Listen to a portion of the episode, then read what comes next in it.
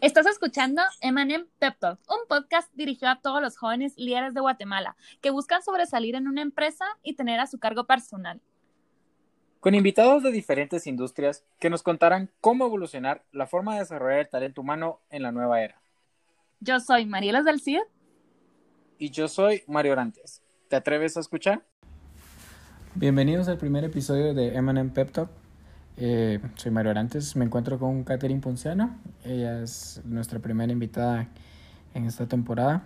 ¿Qué tal, Katy? Hola. Eh, cuéntanos un, un, poco sobre, sobre tu experiencia, eh, dónde has trabajado, qué, qué, qué, estudias. Cuéntanos. Bueno, pues tengo 23 años, quiero estudiar psicología. Um, estudié dos años de administración en la Marro Um, eh, me gradué el capullé. En mis tiempos libres pinto. Interesante. Y cuéntanos, cuéntanos, eh, ¿actualmente trabajas? ¿Trabajas? Eh, sí, trabajo en un BPO. Ok, ok. Eh, para las personas que no, no, no ubican que es un BPO, son todas esas, personas eh, todas esas empresas que tercerizan servicios, en este caso, pues con Katy trabajamos en el, para la misma empresa, la cual presta servicios de, a, clientes, por ejemplo, como, como Xerox y pues entidades del gobierno. Eh, pero cuéntanos, ¿dónde más has trabajado? Eh, ¿Cuál ha sido a, así a, grandes rasgos tu experiencia laboral? Bueno, pues trabajé dos años en Conduent, trabajé eh, casi también dos años en ICS. Um, ahorita actualmente estoy trabajando en HCL. Ahorita el 3 de junio cumplo un año trabajando ahí. Qué alegre, qué alegre. Eh, hablando un poco de, de Conduent, Conduent, que es...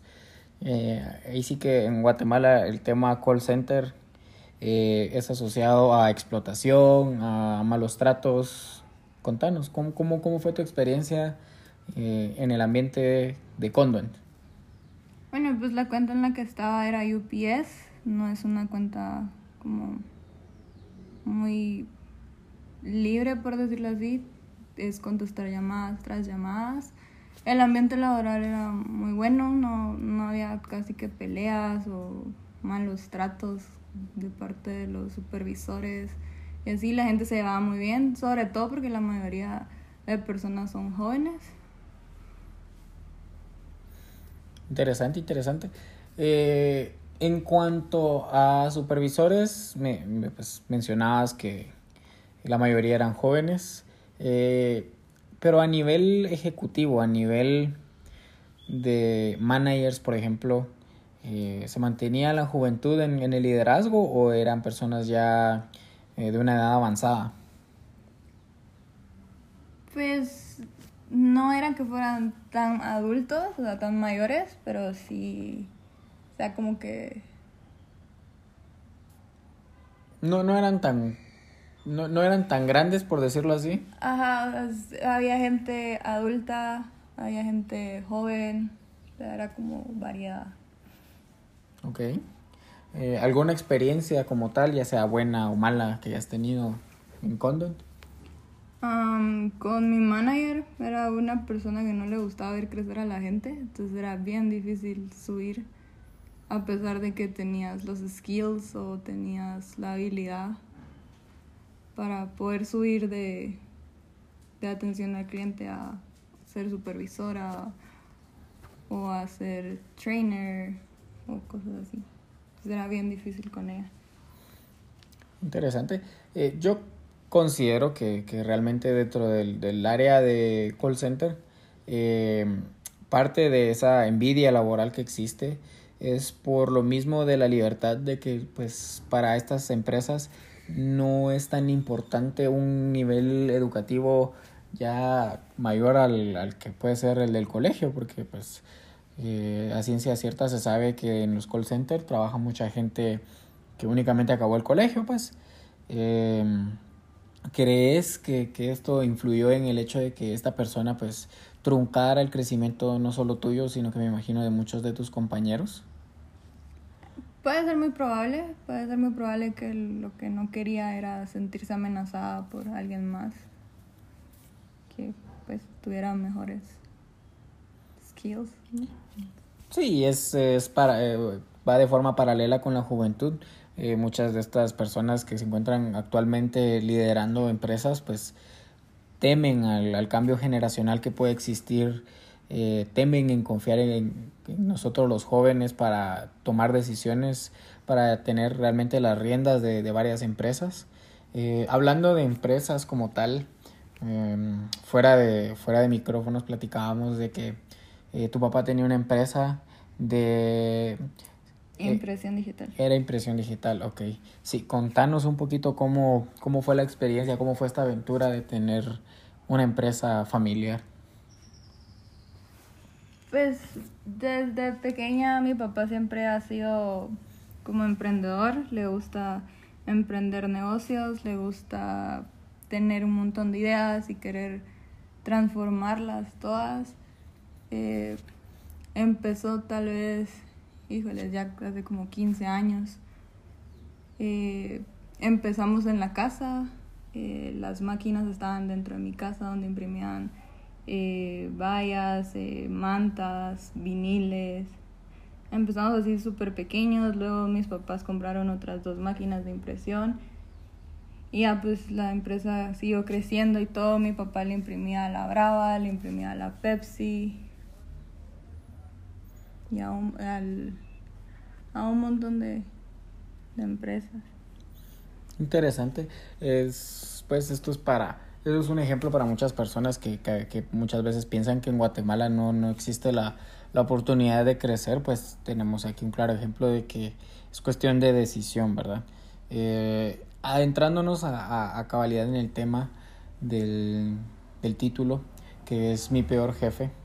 Eh, mi jefe actual, tú lo conoces, pues me comentaba de que cuando, cuando él trabajaba en una famosa telefonía, eh, tenía un jefe que pues, realmente eh, no, no, era la mejor persona, que, que era una persona prepotente, eh, que buscaba realmente explotar a las personas, entre ellos pues mi jefe. Sin embargo, pues esta conversación sale a raíz de que yo me sentía desmotivado en la empresa y me hizo mención de que usualmente eh, nuestros peores jefes suelen ser los mejores porque son los que nos dejan eh, más enseñanzas de cosas que realmente uno no, no haría en, en, la posición, porque quiera que no, cualquiera de nosotros, tanto tú como cualquiera que nos está escuchando, pues se imagina dueño de su empresa o, liderando la empresa en la cual se encuentra trabajando actualmente. Eh, en base a eso, cuéntanos alguna alguna experiencia o algo que te haya dejado marcado con el que buscas pues culminar eh, el, episodio, que, que, tú digas así, eh, fue mi mejor jefe, fue mi peor jefe. Pues mi mejor jefe fue mi primer jefe eh, en Convent. Era una persona súper comprensiva, una, una persona que te motivaba a, a seguir, a seguir aprendiendo, a seguir estudiando, a perseguir tus sueños, a que no te quedaras solo pues ahí en el call center y ya. Entonces fue una persona que hasta el momento me sigue apoyando un montón y siempre sigue bien pendiente de mí. Qué bueno, qué bueno que, que, hayas tenido pues eh, un jefe que pues probablemente nos está escuchando, eh, que te apoyó, que, que, que buscaba lo mejor de ti, que al final de cuentas el talento humano pues es lo que mueve a las empresas, eh, es a lo que nos tenemos que dedicar cualquiera que pues busque tener su propia empresa o liderar una debe tener consciente debe estar consciente de que pues sus esfuerzos deben de estar enfocados hacia el recurso humano para que los mismos puedan desarrollarse de mejor forma y, de, y pues y por ende tener un mejor desempeño verdad eh, pues para culminar para culminar la, la sesión. Eh, pues el tiempo pasó, pero realmente volando. Eh, ¿Algún consejo? ¿Algún consejo? ¿Algunas palabras? Algo que le dirías, por ejemplo, algo que te dirías a ti misma, que te vieras en el espejo y dirías, eh, Katy, eh, esto debes de hacer si quieres ser exitosa y si quieres ser líder de, de, de una empresa? ¿Qué, ¿Qué, te dirías? Mm, que no me deje, no deje que la gente se pase encima, por encima de mí, o que pase, pues que... Ay, no sé. que no deje que la gente se pase por encima de mí o me pase llevando en sus decisiones y así sea la peor decisión que haya tomado, que igual la tome, o así es la que yo quiero, que igual la tome aunque la gente me diga que no. Y al final de cuentas las consecuencias las voy a pagar yo o las, pues si no son consecuencias y es un logro, pues va a ser tú, mío. Tú misma cosecharás tus frutos, exacto. Entonces, pues eso nos deja la entrevista de hoy. Eh, atreverse. Creo que se resume en atreverse, en dejar a un lado los miedos, el qué dirán, el qué van a pensar. Eh, fue un gusto, realmente un gusto tenerte aquí. Eh, valoro mucho el tiempo, el esfuerzo. Sé que, pues, tal vez ustedes no saben esto, pero fue un poco complicado, un poco complicado eh, la coordinación de todo esto. Pero eh, creo que fue muy enriquecedora esta conversación. Eh, se tocaron puntos claves. Creo que muchas personas, sobre todo los que trabajan en la industria de, del call center, se sentirán identificados con mucho de lo que dijiste. Y pues qué bonito cerrar con, con el animarse, con el atreverse y el perseguir tus sueños. Así que muchísimas gracias por, por participar aquí. Gracias a ti. Y a todos ustedes por escucharnos. Este fue el primer episodio de Eminem Pep Talks. Nos vemos.